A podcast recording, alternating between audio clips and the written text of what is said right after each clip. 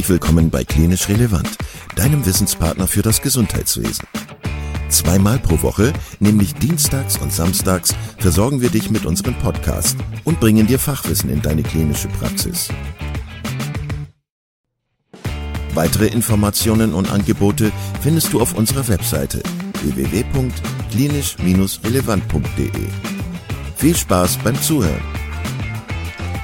Heute hörst du einen weiteren Podcast-Beitrag von unserem Kooperationspartner Medilogin zum Thema Porphyrie. Gesprochen wird dieser Podcast wie immer von Dr. Alice Martin. Viel Spaß beim Hören. Herzlich willkommen zu deinem Podcast von Medilogin, zertifizierte Online-Kurse für Mediziner. Weitere Informationen unter www.medi-login.com. Die Porphyrieerkrankung. Bei den Porphyrien handelt es sich um eine Gruppe vorwiegend hereditärer, klinisch und genetisch heterogener metabolische Erkrankungen, die durch einen spezifischen Defekt eines Enzyms der Hembiosynthese verursacht werden. Jeder Enzymdefekt führt zu einer unterschiedlichen Porphyrieform. Ausgangspunkt für die Hembiosynthese stellen das Glycin und Succinyl-CoA dar, die über die Alaninsynthase verstoffwechselt werden. Es folgt eine Reihe weiterer Stoffwechselschritte, bis als Endprodukt Hem gebildet wird. Hem wiederum hemmt über eine negative Rückkopplung die Alaninsynthase, die als erstes Enzym die Biosynthese des Hems einleitet. Die Dysfunktion eines Enzyms der Porphyrin-Hem-Biosynthese führt zur Akkumulation von Zwischenprodukten vor dem jeweiligen Stoffwechselschritt. Je nachdem, an welcher Stelle der Synthesekette der Stoffwechseldefekt vorliegt, kommt es zur Entwicklung einer spezifischen Porphyrie-Variante. Unter dem Einfluss unterschiedlicher Faktoren wie zum Beispiel UV-Strahlung, Hormone, Alkohol und porphyrinogene Medikamente treten zyto- und gewebetoxische Effekte auf, die das jeweilige Krankheitsbild bestimmen. Klinisch teilt man die Porphyrin in akut und nicht akute Porphyrin ein. Zu den akuten Porphyrien zählen die akut intermittierende Porphyrie, die Porphyria variegata, die hereditäre Coproporphyrie und die Alanin-Dehydrase-Defizienz-Porphyrie. Nicht akute Porphyrien sind die Porphyria cutanea tarda als häufigste und bekannteste nicht akute kutane Porphyrie, die erythropoetische Protoporphyrie, die kongenitale erythropoetische Porphyrie, die hepatoerythropoetische Porphyrie und die X-chromosomal dominante Porphyrie. Aus dermatologischer Sicht macht eine Differenzierung zwischen kutaner und nicht-kutaner Beteiligung Sinn. Bis auf die akut intermittierende und Alanin-Dehydratase-Defizienz-Porphyrie zeigen alle Porphyrien eine kutane Manifestation. Die akut intermittierende Porphyrie ist die häufigste Porphyrieart mit akuter Symptomatik ohne Hautbeteiligung. Anamnestisch lassen sich als Auslösefaktoren zum Beispiel Medikamente, Alkohol oder Infektionen eruieren. Klinisch zeigen sich kolikartige Bauchschmerzen mit Paresen der Muskulatur sowie neurologisch-psychiatrische Symptome.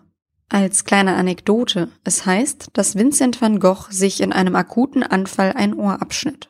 Therapeutisch wird akut Hemaginat 3 Milligramm pro Kilogramm Körpergewicht drei bis sechs Tage als Kurzinfusion appliziert. Man sollte auf eine mögliche Entwicklung einer iatrogenbedingten Hämochromatose achten.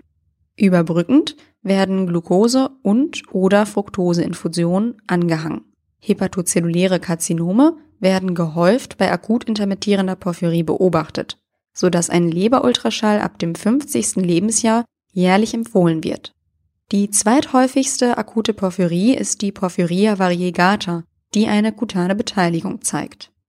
Klinisch finden sich an den Handrücken multiple erythematöse Bulle mit Erosionen und Narben nach UV-Exposition. Im Gesichtsbereich zeigt sich eine Hypertrichose. Akut haben die Patienten eine ähnliche Symptomatik wie bei der akut intermittierenden Porphyrie, so dass die gleiche Therapie durchgeführt wird. Zusätzlich ist ein strikter UV-Schutz indiziert. Nur wenn titanium-zinkhaltige Sonnenschutzmittel verwendet werden, können sich Patienten gegenüber UV-Licht exponieren, ohne eine klinische Symptomatik zu entwickeln. Durch den konsequenten Sonnenschutz haben die meisten Patienten einen Vitamin D-Mangel, der jährlich kontrolliert und gegebenenfalls substituiert werden sollte.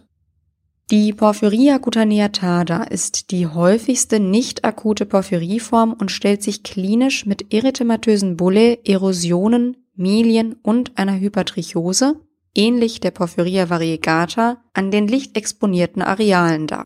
Sie ist die einzige Porphyrieform, die nicht nur hereditär als Typ 1, sondern auch erworben als Typ 2 entstehen kann, zum Beispiel im Rahmen einer Leberzirrhose. Therapeutisch wird Hydroxychloroquin eingesetzt. Patienten mit einer Porphyria cutaneatada entwickeln gehäuft eine Hämochromatose, die dann durch Aderlässe therapiert wird. Die äußerst seltene kongenitale erythropoetische Porphyrie entwickelt eine ausgeprägte klinische Symptomatik. An den lichtexponierten Arealen zeigen sich Ulzerationen, Mutilationen, ein Ektropium der Augen mit Synächienbildung und im Zahnbereich eine Erythrodontie. Klinisch treten vermehrt hämolytische Anämien mit Splenomegalie auf sowie Narbenkarzinome. Therapeutisch wird Chloroquin und eine absolute UV-Abstinenz empfohlen. Kommen wir zuletzt zu der erythropoetischen Protoporphyrie. Diese entsteht bereits im Kindesalter und zeigt an den lichtexponierten Arealen eine ausgeprägte Dermatitis solaris ohne Blasenbildung. Die Patienten haben schlimmste Schmerzepisoden, auch Tage nach UV-Exposition. Strikter UV-Schutz wird empfohlen. Alternativ wird der Wirkstoff Afamelanotid paraumbilikal alle drei bis vier Monate subkutan implantiert. Dadurch wird die Melaninproduktion der gesamten Körperoberfläche stimuliert und die Patienten haben einen längeren natürlichen UV-Schutz. Stellen wir uns vor, ein Patient mit anamnestischen Hinweisen auf eine kutane Porphyrie kommt in die Praxis. Mithilfe dieser Kriterien lässt sich eine erste Zuordnung ermöglichen. Patienten mit einem Erkrankungsbeginn vor der Pubertät haben vermutlich eher eine erythropoetische Protoporphyrie. Danach ist die Wahrscheinlichkeit größer, an einer Porphyria variegata, Porphyria cutaneatada oder hereditäre Coproporphyrie erkrankt zu sein. Ein Brennen, Stechen und Erythem wird ebenfalls eher bei der erythropoetischen Protoporphyrie beobachtet. Blasen, Erosionen, Milien und Hypertrichose sind klinische Zeichen im Rahmen der anderen kutanen Porphyrieform. Kommen wir nun zu der Diagnostik. Bei Erstvorstellung werden Urin-, Stuhl- und Blutuntersuchungen durchgeführt. Die Urindiagnostik zeigt bei der Porphyria cutaneatada, Porphyria variegata und hereditären Copoporphyrie vermehrt Uro- und Coproporphyrin. Bei der erythropoetischen Protoporphyrie sind Veränderungen vor allem im Stuhl und den Erythrozyten nachweisbar. Kommen wir nun zum Abschluss und fassen zusammen. Bei den Porphyrien handelt es sich um eine Gruppe vorwiegend hereditärer, klinisch und genetisch heterogener metabolischer Erkrankungen, die durch einen spezifischen Defekt eines Enzyms der Hembiosynthese verursacht werden. Aus klinischer Sicht können die Porphyrien in akute und nicht akute oder gutane und nicht gutane Formen unterteilt werden. Bei den akuten Formen zeigen sich klinisch kolikartige Bauchschmerzen mit Paresen der Muskulatur sowie neurologisch-psychiatrische Symptome. Therapeutisch wird akut Hemaginat 3 Milligramm pro Kilogramm Körpergewicht für drei bis sechs Tage als Kurzinfusion appliziert. Überbrückend werden Glucose und oder Fructoseinfusion angehangen. Butane Porphyrin zeigen erythematöse Bulle, Erosionen, Milien und eine Hypertrichose an den lichtexponierten Arealen. Im Falle einer erythropoetischen Protoporphyrie entwickeln die Patienten ausgeprägte Schmerzen und eine Dermatitis solaris unter UV-Exposition. Therapeutisch ist den kutanen Formen ein konsequenter Lichtschutz gemeinsam. Das war der Podcast von MediLogin. Für weitere Informationen schau gerne auf unserer Webseite vorbei www.medi-login.com.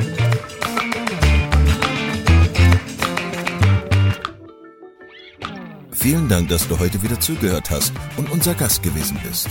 Wir hoffen sehr, dass dir dieser Beitrag gefallen hat und du etwas für deinen klinischen Alltag mitnehmen konntest. Wenn dem so sein sollte, dann freuen wir uns sehr über eine positive Bewertung bei Apple Podcasts.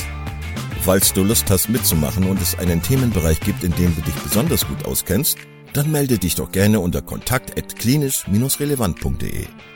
Gleiches gilt, wenn du Themenvorschläge oder konstruktive Kritik für uns hast. An dieser Stelle auch der Hinweis auf unseren Newsletter, den du unter www.klinisch-relevant.de abonnieren kannst und der dich immer auf dem Laufenden hält. Wenn du dich für unseren Newsletter einträgst, bekommst du einen 5-Euro-Gutschein, mit dem du in unserer Fortbildungsakademie einkaufen kannst. Wir wünschen dir jetzt bis zum nächsten Mal eine gute Zeit und freuen uns, wenn du bald wieder einschaltest.